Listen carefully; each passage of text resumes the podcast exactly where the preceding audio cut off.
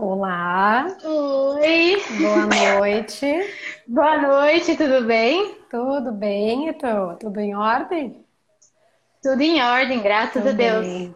Todo mundo está nos ouvindo bem, pessoal? Deem um ok pra gente se todos estão nos ouvindo legal. Isso, estão me ouvindo. É, essa transmissão tá boa. Isso. Acredito que sim, tem umas mãozinhas aí nos dando ok. Muito bem. Então vamos começar. Eu vou dar uma controlada no tempo para a gente tentar abordar tudo tá. que, que nós pensamos, né? Que nós tem, esse é um tema muito amplo também, então a gente vai tentar dar uma pincelada sim. geral. Mas antes da gente começar efetivamente, eu queria que tu te apresentasse para nós, contasse um pouquinho da tua formação para o pessoal te conhecer também. Tá bem. Uh, então, eu sou formada, sou graduada, ainda no fim. É... Ai, gente, estou nervosa. Fica tranquila, é bate-papo total. Não, tem, não te preocupe. Sim, uh, eu sou formada, então, em 2016, pela Unicesumar, lá em Maringá, no Paraná. Sou paranaense. Oh. Me mudei para Porto Alegre em 2017 e de 2017 até março de 2019 Uh, eu me especializei em anestesia, anestesiologia, pela pelo programa de residência da URGS, né? Então, e desde então uh, eu tenho trabalhado como anestesista volante aqui em Porto Alegre e região. E é basicamente isso, assim, recém chegando no mercado, né? Uhum. É, e para o pessoal entender o que, que é um anestesista volante, né? O anestesista volante é aquele especialista que faz anestesias, que faz atendimento anestésico, né? O anestesista volante. O volante é porque ele circula em várias, várias, várias clínicas e hospitais. Uhum. A gente circula por vários locais, uh, hospitais maiores, clínicas né, relativamente menores, uh, uh, centros de diagnóstico. Então, a gente não fica somente em um lugar fixo, né? É claro que a gente tem aqueles lugares que a gente tem uma maior frequência que a gente vai mas de prática passamos por todos os lugares. Isso aí, muito bem. Oi? Acho que Não ficou bem, tu, tu, deu uma pequena congelada, mas a gente vai indo. Se tu travar ah, muito tá. tempo, eu paro, eu te aviso, tá? Tá bem, tá é, bem. Então, antes da gente entrar efetivamente em alguns detalhes da questão da anestesia, eu acho que é importante a gente já começar tirando a, a dúvida que a é maioria das pessoas tem que é com relação ao uhum. tipo de anestesia, né? Porque a gente, quando a gente fala anestesia, é, tem várias modalidades anestésicas. A gente tem a injetável, tem inalatória, tem ativa, piva, enfim, eu, eu já não domino mais esse assunto, mas você pode detalhar uhum. para a gente, para as pessoas entenderem, Paulo, o que, que é, que tipo, que mais ou menos, né? O que, que é essas, essas anestesias diferentes para a gente entender um pouquinho. Certo. É, isso é uma dúvida muito grande na maioria dos tutores e até mesmo muitos colegas, né, na, clínicos e uh, outros colegas veterinários, né? Então, assim, a gente basicamente tem diferentes tipos de tá? A gente tem uh, anestesia injetável, que é, é conhecida como anestesia injetável, que nada mais é que anestesia dissociativa, tá? Geralmente uh, ela é aplicada via intramuscular, e ela é uma contenção química, tá? Ela promove a imobilização do paciente para realizar um procedimento, tá? A gente também tem a anestesia inalatória, que é quando a gente fornece o fármaco inalatório via uh, inalatória, então esse fármaco ele vai junto com o oxigênio para o pulmão do paciente, né? Através da intubação. Então essa que é a anestesia inalatória, quando a gente utiliza um fármaco inalatório. A gente tem anestesia intravenosa total, que também é uma outra modalidade, né, um outro tipo de anestesia, que é quando a gente uh, manda para o paciente uh, um fármaco via intravenoso, tá? E através disso a gente consegue, então, ter a manutenção da anestesia, tá? Uh, ou seja, a gente tem diferentes tipos de anestesia, e é claro que o anestesista que, que vai realizar o procedimento, ele tem que avaliar qual o que seria melhor para aquele paciente, avaliar qual o protocolo ideal para aquele paciente, né? E para determinado tipo de procedimento. Legal. E isso já quebra um grande mito que as, as pessoas têm, os tutores têm com relação à anestesia injetável, né? É, sim, porque tem sim. aquela questão, não é anestesia injetável não é um tipo só, né? E, e não também não. É, não, não tem necessidade hoje com os protocolos atualizados que a gente tem de se ter tanto medo da anestesia em si, né? É, da anestesia injetável, porque não tem esse mito de que a inalatória é melhor do que a injetável e vice-versa. Depende do protocolo depende do paciente, né? Sim.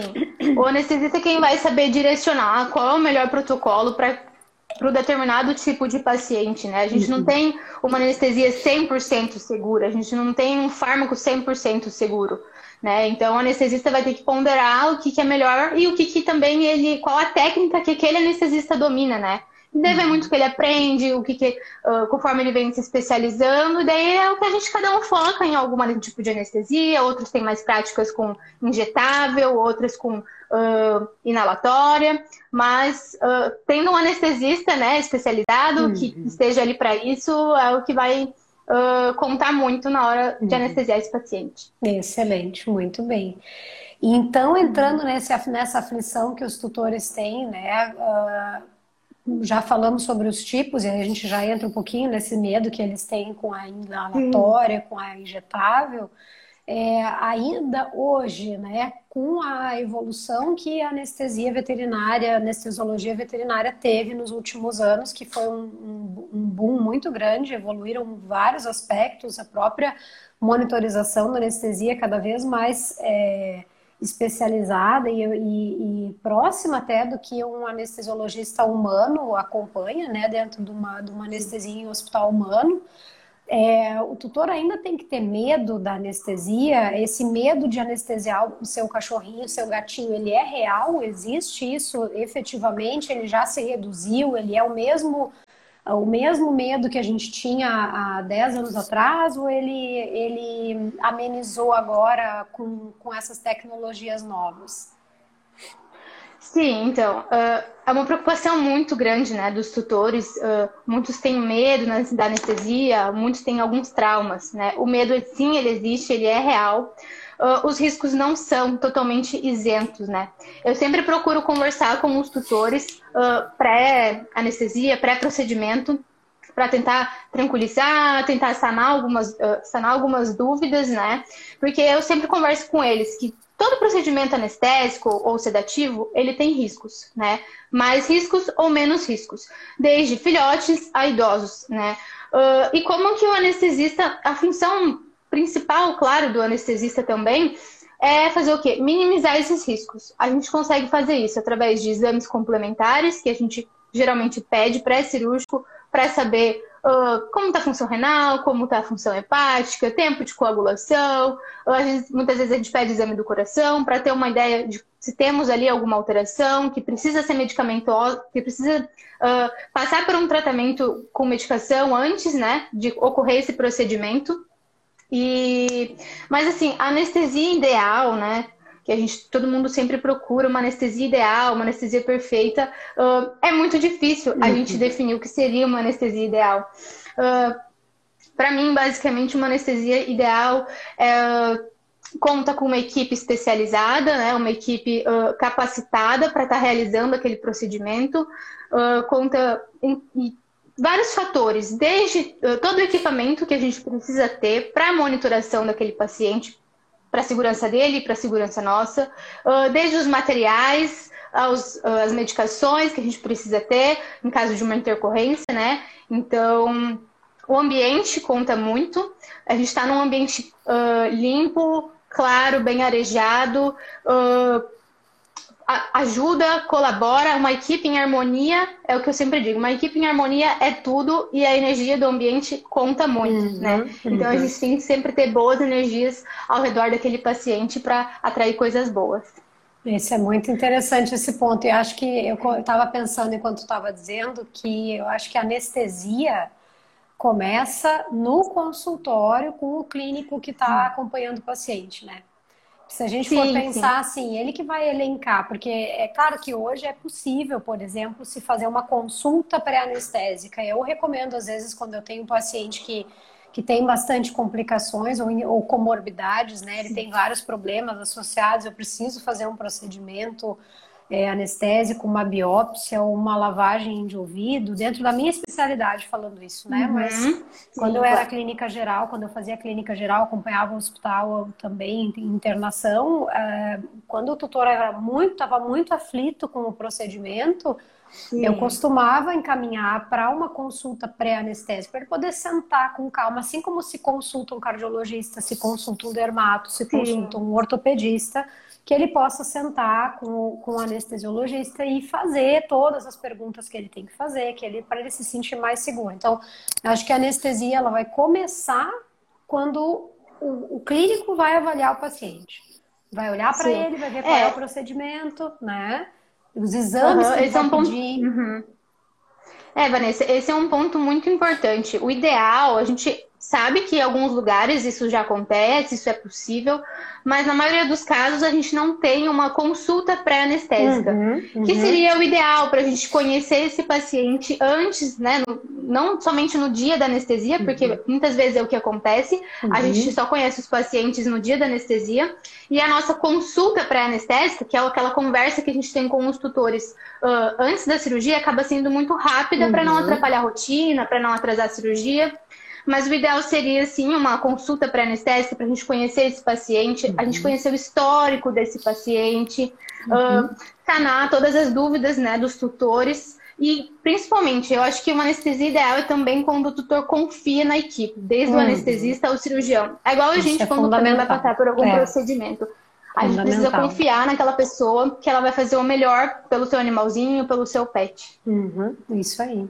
É, e muitas vezes também nessa, às vezes não, não dá, até porque é um procedimento de urgência, muitas vezes, né? Então, ah, sim, quem está na rotina de um hospital 24 horas, por exemplo, como é o caso do, do pet suporte, muito, chega muito procedimento é, de urgência, de emergência onde não se tem um tempo hábil para sentar e conversar. Então é, é, fundamental esses poucos minutos, às vezes, que se troca com o tutor na, no consultório, antes do procedimento, ou mesmo uhum. no, no, na, no hall de entrada ali, para ele ver o anestesista conversar. Ah, é tu que vai anestesiar ele, então tá. Então eu tenho medo disso, disso. E aí se rapidamente se tenta dar esse, esse apoio, né? Não, ah, tu tá, tá bem, eu tô te ouvindo bem. Uhum. Ah, tá. Eu travei? Ah, não, só foi só foi só ah, para mim que deu uma travada. Tá, tá, tá bem, tá bem. E acho que esse, essa questão toda que a gente falou é, com relação a, a, ao, anestesista, ao anestesista, o proprietário, o tutor, ele tem muito medo, né? E quer sempre saber uhum. dos riscos, né, Paula? Assim, ah, que, que, qual é o risco que o meu, meu pet acho tem? A, a minha Vocês estão nos ouvindo bem, pessoal? Paola travou um pouquinho. Voltou. Voltei. muito bem.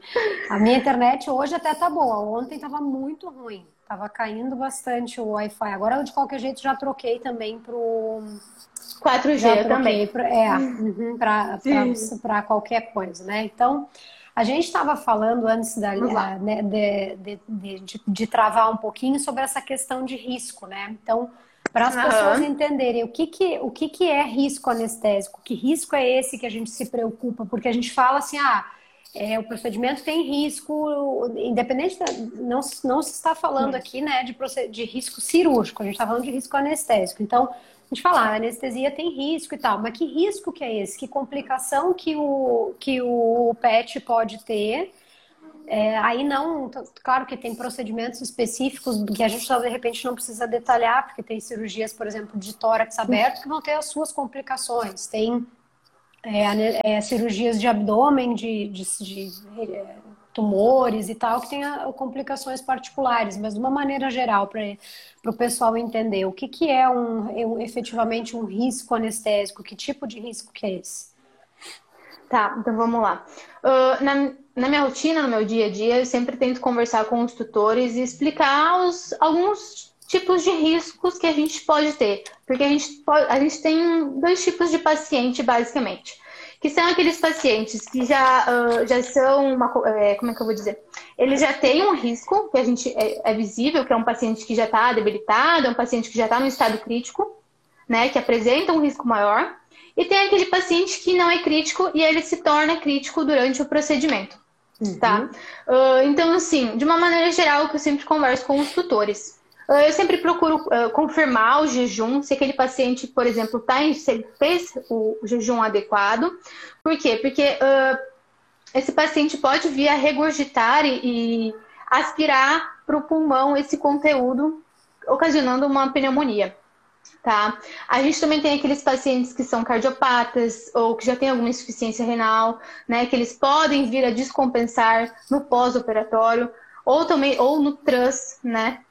Uh, porque invariavelmente, e mesmo que temporariamente, a gente altera a fisiologia daquele paciente. Aquele paciente ele pode estar compensado e vir a descompensar durante o procedimento, né? Porque, uh, não, que nem a gente conversa, né? Não existe nenhum fármaco totalmente seguro, né? Por isso que a gente tem um anestesista, a gente sempre tem os especialistas e a equipe capacitada para saber administrar aquelas medicações, tá? Uh, e o tutor sempre precisa ter em mente que em qualquer procedimento, desde sedação a uma anestesia geral, uh, independente de qual tipo for, uh, o risco maior daquele paciente é vir a óbito por alguma complicação, tanto cirúrgica quanto anestésica, né? Mas basicamente uh, são riscos assim que a gente precisa, o anestesista ele tem que avaliar uh, quais possíveis uh, complicações que ele possa vir a enfrentar para estar tá preparado, tá? Por isso também que é muito importante a gente fazer uma avaliação física desse paciente antes de aplicar qualquer medicação. É claro, salve exceções quando são aqueles pacientes indóceis, aqueles pacientes agressivos né? Aqueles extremos, Mas... né? Porque a gente também está acostumado já a, dar, a, contornar esses mais temperamentais de um jeito ou de outro, mas realmente às vezes tem uns que dão uma canseira em todo mundo e a gente não consegue é verdade. efetivamente, uhum. né, fazer a uhum. avaliação como manda o figurino e aí a gente faz, ou às vezes tem que fazer uma, uma MPA primeiro para poder conter um pouco ele, para poder, Isso. Né? Uhum. Sim. É, a importância da gente avaliar esse paciente pré-medicação é a gente conhecer um pouco desse paciente, saber o que seria normal para aquele paciente, para a gente também saber o que esperar dele depois de estar tá anestesiado, né, depois da, da, das ações dos fármacos. Então é uhum. basicamente isso para a gente uh, conhecer e saber o que, que a gente pode esperar. Se esse paciente ele tem uma frequência uh, cardíaca um pouco mais baixa, então lá na frente, quando ele estiver anestesiado, eu vou saber que a frequência dele é um pouco mais baixa e não vou uh, entrar em pânico ou me preocupar muito naquele momento, uhum. né? Mas assim, não, os riscos eles existem. A gente sempre conversa com os tutores, a gente tenta passar a maior segurança possível para eles para que eles também fiquem tranquilos, né? O tutor uhum. também precisa estar tranquilo uh, em receber essas notícias e, e, e, processar todas as informações. Legal. É, mas esse é bem, é bem importante, assim, acho que muito do que do que, por exemplo, assim, ah, tá, daí ele vai, a gente vai estar frente a um problema, por exemplo.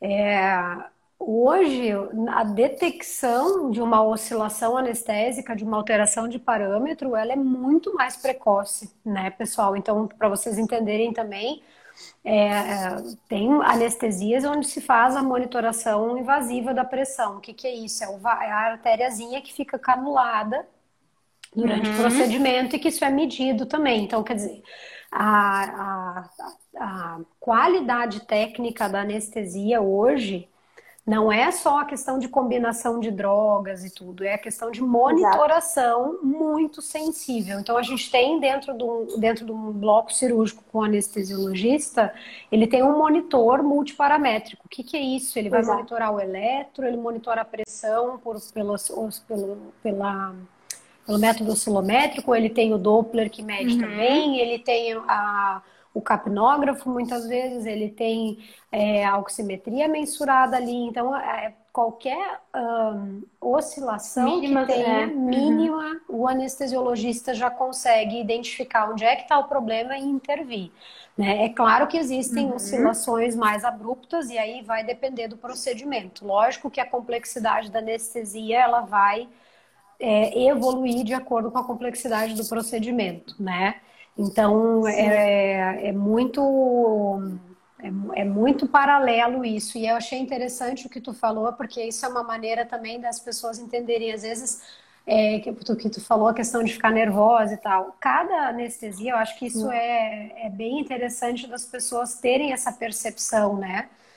Porque a gente acha que, é, que o anestesiologista não se, não se preocupa mais, porque ele já sabe que já anestesiou não sei quantos mil pacientes, e não é assim, né? não, né? Não. A gente é, sabe que, que a preocupação, cada animalzinho é único, né? E tem intercorrências, e às vezes tem, por mais, eu acho que o risco, como tu falaste mesmo, assim, acho que o pior risco é, infelizmente, o falecimento, vinha, vinha ter uma intercorrência grave irreversível uhum. e esse paciente evoluir para uma parada e não, não reverter, né? Mas Sim. são e é, a, a, digamos a incidência desses problemas é muito baixa, de, digamos da anestesia acabar evoluindo para este desfecho justamente em função da monitoração, que é muito sensível em relação ao que era antes e acho que é muito, por exemplo, não falando de um procedimento eletivo, que o, se faz uma, um agendamento e esse paciente foi bem avaliado, foi bem é, examinado, já está tudo 100% uhum. para entrar. Mas aquele paciente é, delicado, que está hospitalizado, que precisa do procedimento, porque a vida dele, digamos, depende daquele procedimento ali. Uhum. É, a estabilização pré-anestésica é fundamental, né? E aí tem a questão da equipe que tu falou bastante, né? Exato. Uh, de estabilizar e preparar esse paciente antes que chegue na mão do anestesista. Uhum. E depois ele essa equipe ah, capacitada, essa equipe de, de veterinários, ela receber esse paciente de volta para fazer o pós-operatório. E aí depende também de qual é o procedimento, esse pós-operatório é mais Sim. complexo ou menos complexo, né? O que que tu, o que que tu acha dessa de, de, disso que eu falei, assim, dessa questão do apoio da internação pré, e, porque acho que a anestesia mais tensa para vocês deve ser essa do paciente crítico, uh, crítico né? Do que está bem debilitado. Sim.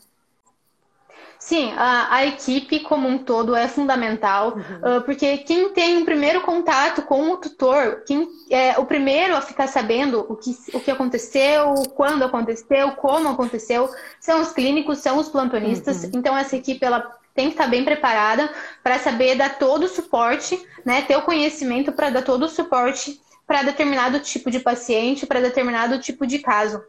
Uh, eles são as principais pessoas que vão estar tá ali para estabilizar, porque muitas vezes o anestesista ele não está no hospital, né? Uhum. Então a equipe da internação é quem vai estabilizar aquele paciente. É claro que depois ele também uh, com o acontecer da situação, ele pode mandar uma mensagem para o anestesista ou para algum outro colega para tentar uh, incrementar nessa, nessa estabilização do paciente, tá? Mas a função principal deles antes e depois da cirurgia Uhum. Porque nós, como anestesistas, nós, nós vamos estar ali durante o procedimento, uh, mantendo tudo, todo o suporte que aquele paciente precisa ter. E daí também entramos na questão do, do equipamento. O anestesista, ele precisa confiar extremamente no equipamento que ele tem. Uhum. Às vezes eu vou em algumas clínicas que já tem alguns equipamentos. Só que mesmo assim eu levo os meus equipamentos porque eu sei que se tiver alguma alteração em eletro uh, ou na frequência do coração, eu sei que meu equipamento, eu confio nele e realmente é o que está acontecendo, né?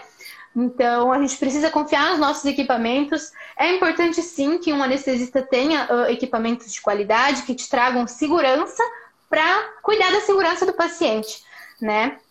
E uhum. então a gente vai estar ali durante todo o procedimento para dar o suporte que aquele paciente precisa, mas uma equipe bem treinada para cuidar antes e depois é de extrema valia, é extremamente importante também um hospital que tenha uh, uh, a qualidade de internamento, dos cuidados, tanto de enfermagem, né, que são extremamente importantes, quanto uh, propriamente dito veterinário, né, que é no, na escolha do, do, da, da, medicação, da analgesia que aquele paciente vai tomar, do antibiótico. Então, a, o conhecimento da equipe e o treinamento é fundamental para a uhum. gente consiga uh, manter esse paciente e oferecer uma qualidade de vida para esse paciente. Excelente, é isso aí. Eu compartilho muito dessa, dessa tua opinião hum. também, assim.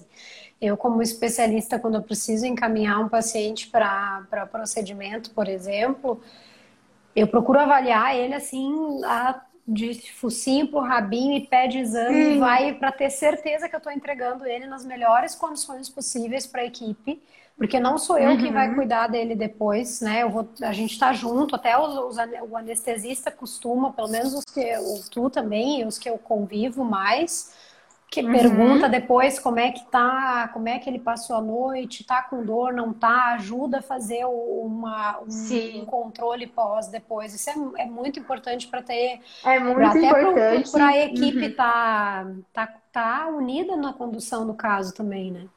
Sim, a uhum. equipe tem que estar tá, uh, em comum acordo com tudo o que vai acontecer com aquele paciente, pelo, todo o procedimento que ele vai passar.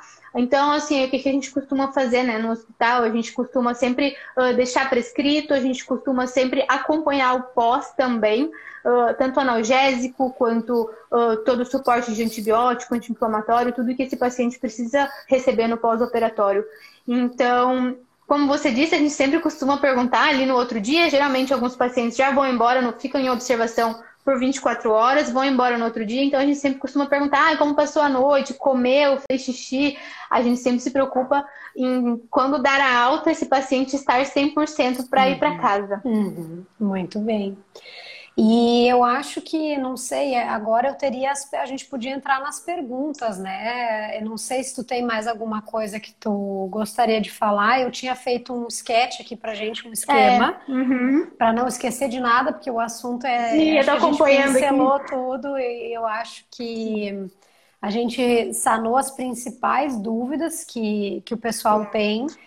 E aí a galera deixou uma, algumas perguntas no, no, no, meu direct, deixou algumas perguntas tá. na, na, na caixinha que eu abri, né?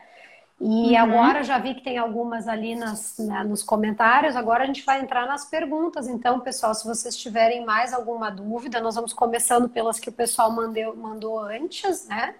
E aí uhum. vocês podem ir mandando aqui que eu vou controlando, depois vou perguntando para ela, tá?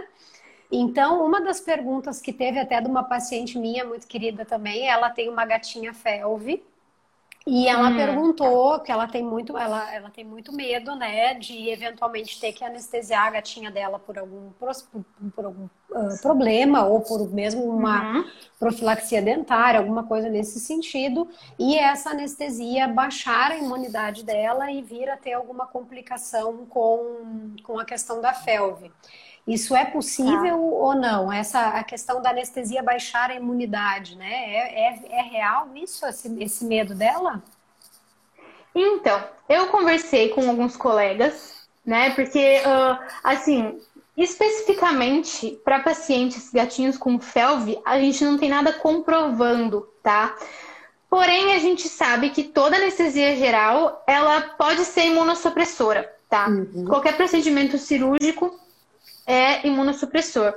Uh, e isso já está comprovado cientificamente, uhum. tá? Então, a imunossupressão, ela pode vir a, a, a acarretar a recidiva de metástases, uh, uh, aparecimento de metástases, né? A recidiva uhum. do câncer nesses pacientes oncológicos, tá? E daí cabe, é claro, ao anestesista avaliar o paciente, avaliar todos os exames, uh, e escolher o protocolo ideal, o protocolo que seja melhor e indicado para aquele tipo de paciente, tá? O uh, que, que uh, a gente sabe assim que fármacos inalatórios, dor, hipotermia, estresse desse paciente são situações que também né, pode, pode ocasionar aí uma imunossupressão e a predisposição à recidiva dos tumores, à metástase, tá? Então, assim, basicamente, tudo que causa estresse é imunossupressor, tá? Uhum. Então, se um paciente ele é felve positivo, é claro que a gente tem que tomar todos os cuidados para estressar o menos possível esse paciente, uh, para dar o suporte adequado, né, de opioides, de analgésicos, Uh, o controle da temperatura também é ideal, tá? O controle do ambiente, porque assim, a, esse estresse, ele pode começar antes da cirurgia, né? Porque a gente tem o estresse cirúrgico para os pacientes E então esse controle tem que começar antes, desde, desde a internação. Então, uhum. um ambiente controlado, como a gente tem no hospital, uma internação só para gatos, né? Com feromônios uhum. no ambiente, faz muita diferença. Uh, o estresse desses pacientes é quase uhum. zero, né? Sabe aqueles, aquelas exceções que os pacientes já são mais agitados. Sim mas geralmente a tendência é que os pacientes fiquem mais tranquilos num ambiente que foi feito para eles, né? Uhum. Uh, então, o, a, a, função do, do, anestesista é o quê? Minimizar todo esse estresse, minimizar, uh, uh, normalizar a temperatura desse paciente, ter o cuidado em regular essa temperatura desde antes, durante e depois do procedimento. E assim oferecer uma qualidade melhor para esse paciente da anestesia, do procedimento, então é basicamente isso, né? Uhum. Então. É, então a preocupação é a gente, não temos... uh, sim, a gente não tem dados assim é, é, específicos não. com relação a isso. A gente faz uma ponte com a questão do estresse, né? É, mas então a gente tem, tem realmente essa preocupação, porque no caso da, da, dessa, dessa tutora em particular, dessa gatinha, ela é portadora, ela não tem sintoma ainda, ela é uma felve positivo sem sintoma. Mas uhum. a gente sabe que eles têm uma, um equilíbrio muito delicado da imunidade e do vírus. O vírus está quietinho ali, o corpo está dando conta da coisa e não vai efetivamente, no momento, não tem, não tem sintoma, né? Não tem multiplicação viral, não está não tá doente. Mas o procedimento da anestesia poderia vir a favorecer em função do, da queda da imunidade, né? Do estresse. Por isso que se toma Sim, todas claro. essas medidas. Uhum a gente toma muitas medidas, muitas precauções, cuidados e, e a gente procura fazer o, o máximo para deixar aquele paciente o mais confortável possível. É claro que um paciente com FeLV, se ele precisa passar por aquele procedimento, a gente não vai deixar de fazer o procedimento, né? Porque ele é FeLV positivo. Uhum. Não, uma castração, por exemplo, é muito melhor que ela seja castrada e não fique entrando no cio, não, não ocasione todo aquela, uh, aquele ciclo hormonal uh, é melhor ela ser castrada do que ela ficar a vida inteira entrando no cio e vir aí a desenvolver que uma. Também é mais um estresse, né? Cada vez que a gatinha também é mais um estresse. É mais um estresse. Uhum. Exato. Principalmente os gatinhos. É, isso aí. Uhum. Bom, uma outra pergunta que, que o pessoal fez é com relação, porque eu tenho, eu tenho muito paciente bulldoguinho, né?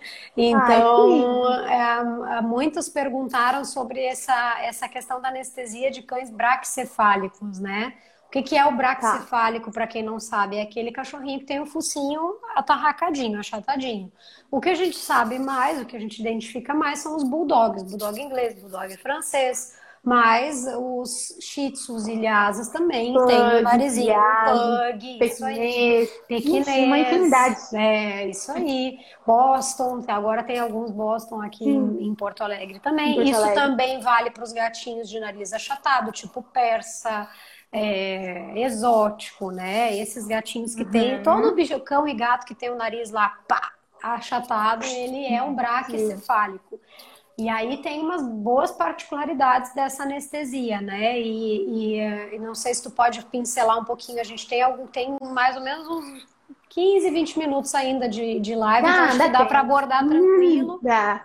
Para falar um pouquinho desse, desse, desses, desses narizinhos Sim. aí, que tratam, dão, dão, tá. dão um certo sufoco.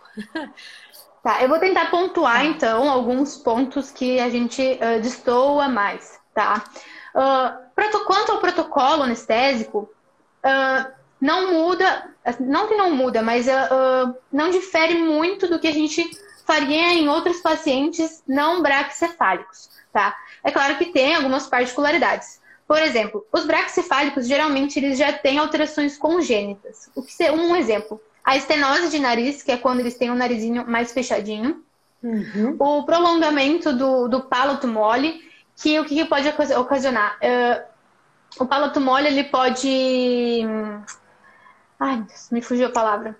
Como eles Aquela... têm esse palato mole, isso pode ocasionar uma obstrução ali Isso. respiratória, então a gente tem que ter mais uma, uma precaução, né? Principalmente no final do, do, do, procedimento, é claro que antes, mas no final uh, a gente tem que observar e, e, observar, cuidar se esse paciente vai estar respirando direitinho, se não vai uh, colapsar tudo ali, ele não vai conseguir né, respirar, então a gente uhum. tem que ficar ligado.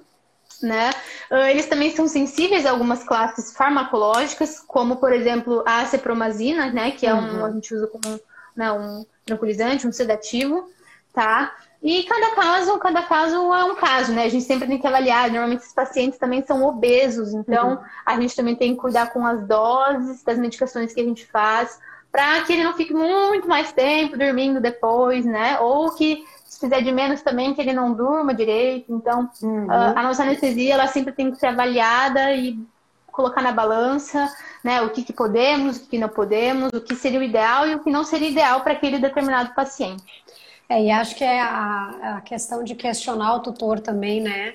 Se, se o cachorrinho esse braxcefálico respira bem ou não respira bem, normal, acordado já, se ele chia Sim. muito o, a respiração, se ele ronca muito, se ele já ronca, é um indicativo, né, de alerta uhum. na hora que vai. E acho que o ponto mais crítico, é, não sei, né, claro, eu não, não, sou anestesista, mas do que eu acompanhava era justamente a intubação e a extubação. E a né? isso. isso. Uhum. A hora que tu. Porque muitas é... vezes é muito. Uhum. É. Às vezes a gente. Uh, eles têm esse palato mole. Que é nada mais. O que é o palato mole, tá? Pra quem não conhece. Quando você tá passando a língua no céu da boca, lá no fundo vai ser molinho. Tá? Digamos assim, molinho. E isso basicamente é o palato mole. Uhum. E o que uhum. acontece? Muitas vezes ele tem esse palato prolongado. Ou seja, então para a gente entubar, uh, muitas vezes é profundo, a gente tem que ir mais além, a gente tem que uh, ter essa percepção. O ideal seria se todos os pacientes, antes da gente anestesiar, conseguir observar se é uh, mais profundo, se não é, para a gente uhum. ter ali a prática mais rápida na hora necessária. E também depois, no pós, né, a gente procura o que, que a gente faz, tá? Normalmente a gente procura uh, instilar, ou seja, jogar ali uma medicação que vai dar uma. Vai ser um anestésico que vai dar um conforto. Ou seja, na hora que acabar esse procedimento, eu vou conseguir manter esse paciente intubado por um pouco mais de tempo, até ele acordar, tá de pezinho, uh, a gente saber que sim, ele está 100%, a gente pode tirar o tubo, ele vai respirar bem. Uhum. A gente tem essa segurança. Uhum. É, essas são particularidades bem específicas do braquicefálico que tem que cuidar muito, assim, porque já acontece uhum. às vezes de, de ter que reentubar, né? muitos anos que, que, que é, porque tu agora, claro, saem toda hora várias é, diretrizes novas, né? Então a, sim, a última sim. é bem, a última recomendação é bem essa que tu falou de deixar o paciente estar praticamente acordado para poder estubar, para ter a estubação com, com segurança, né? Bem legal. E hum, agora teve uma pergunta ali que eu anotei já. É, deixa eu ver quem é que mandou. A Sapet Sitter mandou ali. E Vets lindas, né? Tem uma gatinha fúria, tá ali. Esses aí são os, Adoro os, os, os abacaxizinhos é, que ela está preparando para fazer exames que vai precisar da ecocardio. E eu já, tenho, eu já tive paciente assim que eu precisei fazer. E aí, assim, a gente tenta fazer uh, pelo menos a coleta de sangue sem, uh, sem anestesiar, né? Mas às vezes não uhum. tem condições, porque às vezes o estresse de conter. Sim o bichinho é uhum. é tão grande que até o exame tem uma interpretação errada, ele fica com alteração nos exames e nem é dele, é por conta do pico de cortisol absurdo que ele teve. Então, sempre pesar a questão do bem-estar e do risco-benefício. Tem, às vezes, tu precisa, por exemplo, de um hemograma para avaliar se o bichinho está com uma infecção, está com uma anemia e tal. Aí ele está virado num né? Maluco dentro do consultório, tá querendo matar todo mundo, tu fica naquela guerra ali, no fim tu coleta um hemograma que não tem, não tem valor diagnóstico. Então é mais é, benefício, é mais jogo para o paciente dormir um pouquinho com um profissional capacitado, qualificado, que, por exemplo, essa, como a gente não sabe como é que o paciente está, é, uhum. aí tem um pouquinho mais de cautela na hora, mas é uma tranquilização, Sim. por exemplo, não é uma anestesia para um procedimento cirúrgico para tu poder colher um exame direito. E aí, tem, tem a diferença, Paula, nos exames, por exemplo, se eu coletei esses exames com sedação, de sangue principalmente, e se, se a gente fez, porque eu, no caso de, dessa pergunta é com relação ao ecocardio também. Tá. Né? Sim, claro. É, uhum. Na verdade, eu acho que não é nem com relação para ti, mas é para para a gente saber se tem impacto ou não, porque é, acho que é bem na questão da interpretação do resultado que a gente tem que levar em consideração que o paciente fez uhum. uma sedação, né? Sim, é assim. Uh, uh, é claro que a gente uh, anestesiar, na verdade, nesses casos, sedar o paciente uhum. para realizar determinados tipos de paciente, quando a gente não conhece o paciente, quando a gente não tem exames pré, é um, digamos que um pouco um pouco, o risco um pouco maior, tá? Então a gente conversa com os tutores, conversa, olha, a gente não tem os exames pré, uh, pode ser que esse paciente apresente alguma reação alérgica, pode ser que ele apresente alguma reação adversa ou, ou que a gente não queira de, dessa medicação, a gente sempre, eu sempre converso com os tutores em relação a isso, mas é claro que o estresse é sempre muito pior para o paciente. É muito pior ele ser, passar por todo aquele estresse para fazer aqueles exames e podendo dar alterado, tá? Do que uh, esse paciente está sedado, está tranquilizado para realizar um procedimento, tá? Eu pego rotineiramente pacientes que a sedação, assim, ó, ela tem basicamente duas indicações, tá? Que são para aqueles pacientes mega agitados, né? Que, que são indóceis, que não permitem a manipulação, a contenção para realizar um exame de sangue, para realizar um ultrassom, um ecocardio, tá? E também tem aqueles procedimentos que esse paciente precisa estar sedado para realizar uh, o procedimento. Então, esses pacientes que são mais uh, agressivos, esses pacientes que são mais bravos, né, a gente tem diferentes tipos de protocolos, a gente uh, tem medicações que a gente não pode utilizar porque pode vir a alterar o hemograma, uh, dependendo do fármaco, pode dar alguma alteração também na realização do ecocardio, então a gente procura fazer um protocolo que cede o paciente, mas que também não cause maiores alterações. E a gente sempre procura avisar o cardiologista quais medicações que a gente usou também, uhum. para ele ter uma, uma noção, para ele ter um conhecimento do que a gente usou na hora de realizar o exame, para saber se uh, ah, deu um pouquinho alterado, mas que pode ser por determinada medicação, uhum. tá?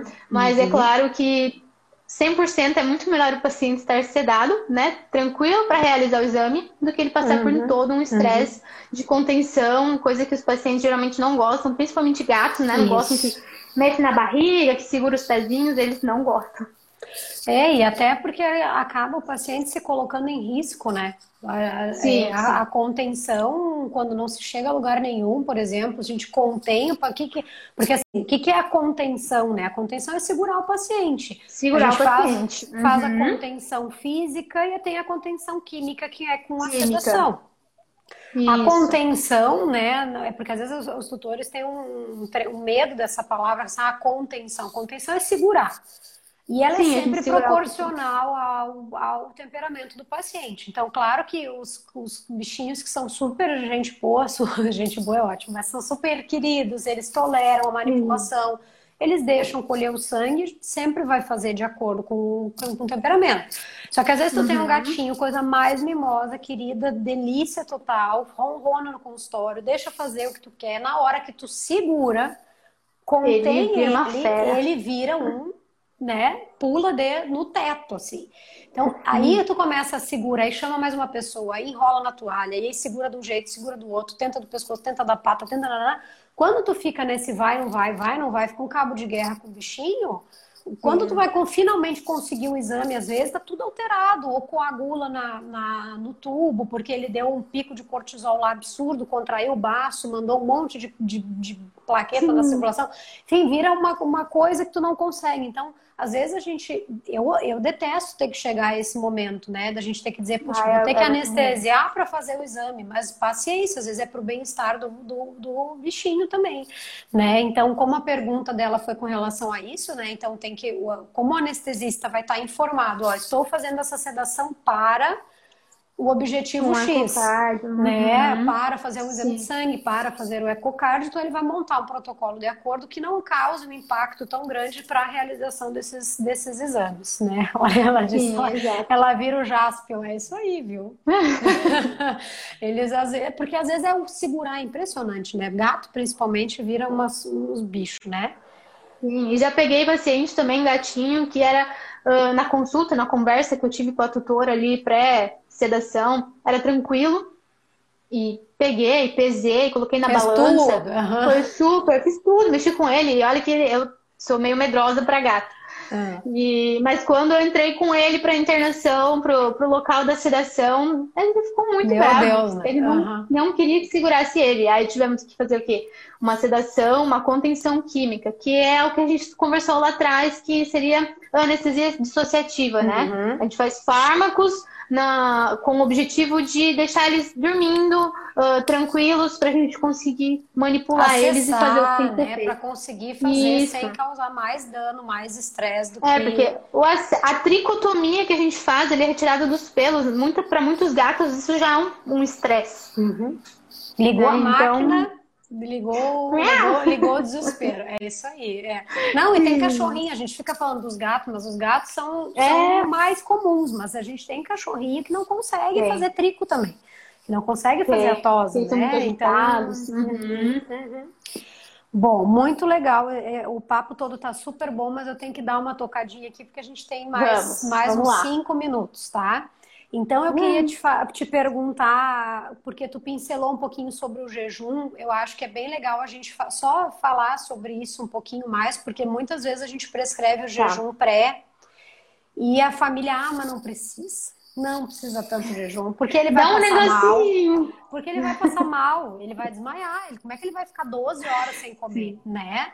Claro que assim, 12 horas sem comer. Isso é para um adulto, uhum. que acho até saiu o último guide lá, o último guia saiu agora, que 2020. mudou um pouco uhum. isso. Mas via de regra, só que ele coloca vários, eu vi a tua publicação, achei muito legal e li ali também o trabalho e eles condicionam muito assim, a depender do paciente, a depender do paciente, a depender São do casos paciente. e casos, né? O que, que é isso? A gente é não tem como é o clínico um... conhecer. É. é.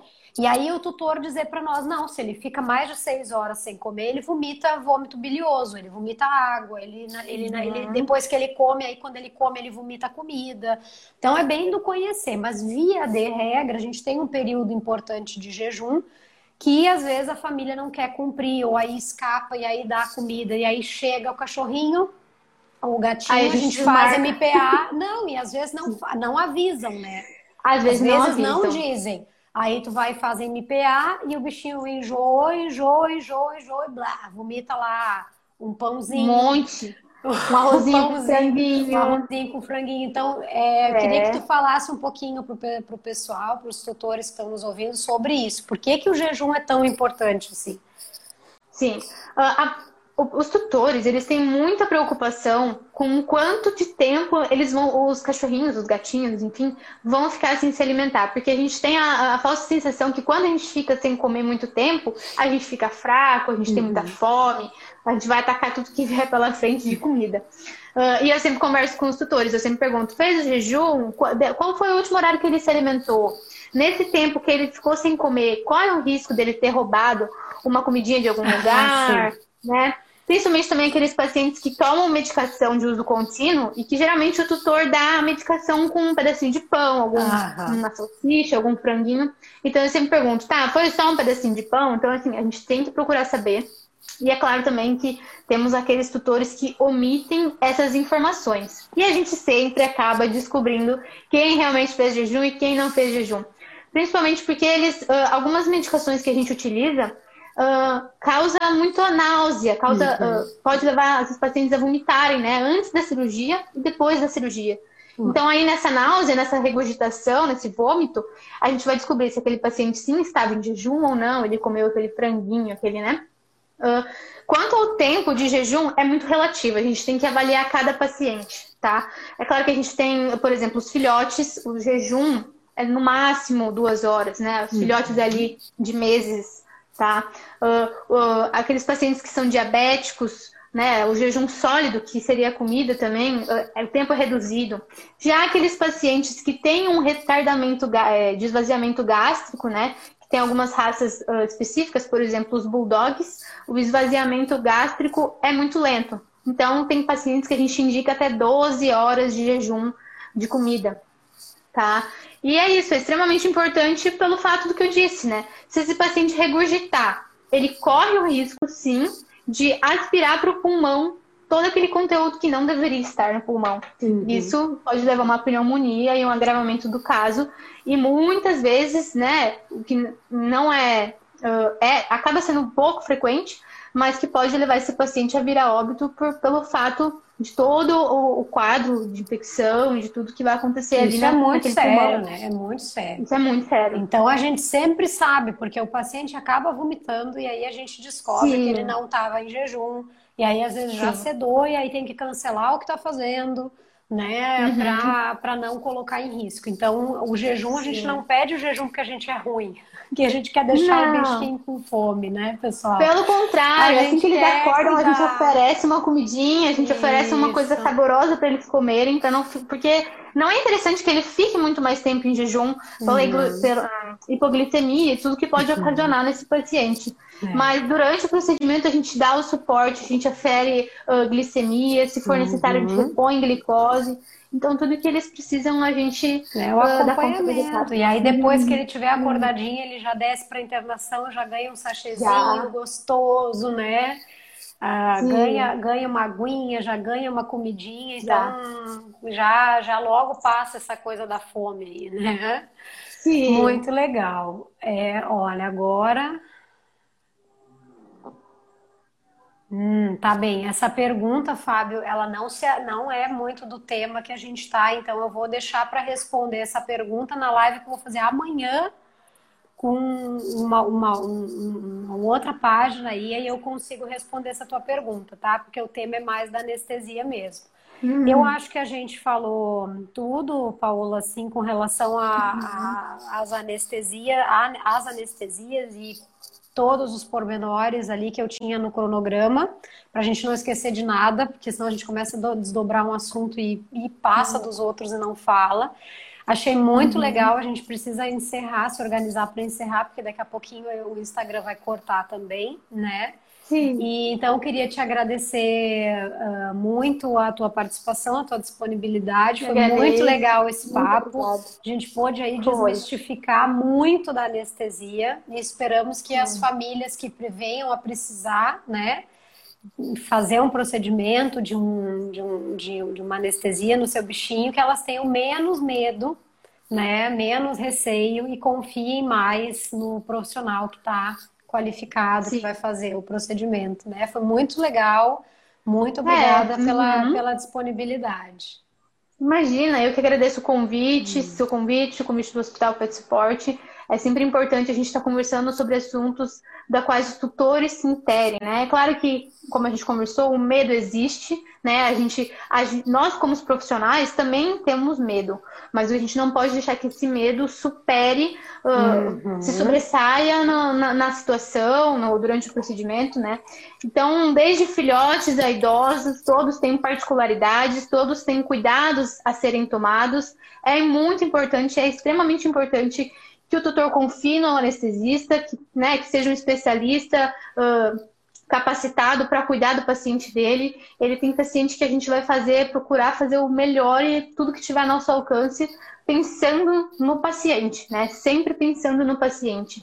Então é isso, que ele confie na gente, Uh, que ele procure conhecer sim o anestesista, eu acho muito importante, né? Às vezes a gente na correria acaba não conversando com os tutores, mas de uma maneira geral a gente precisa uh, conhecer e con conversar com os tutores também, né? Para eles saberem quem a gente é, uh, uhum. saberem a nossa carinha, é. né? Para saber se eles vão confiar na gente ou não.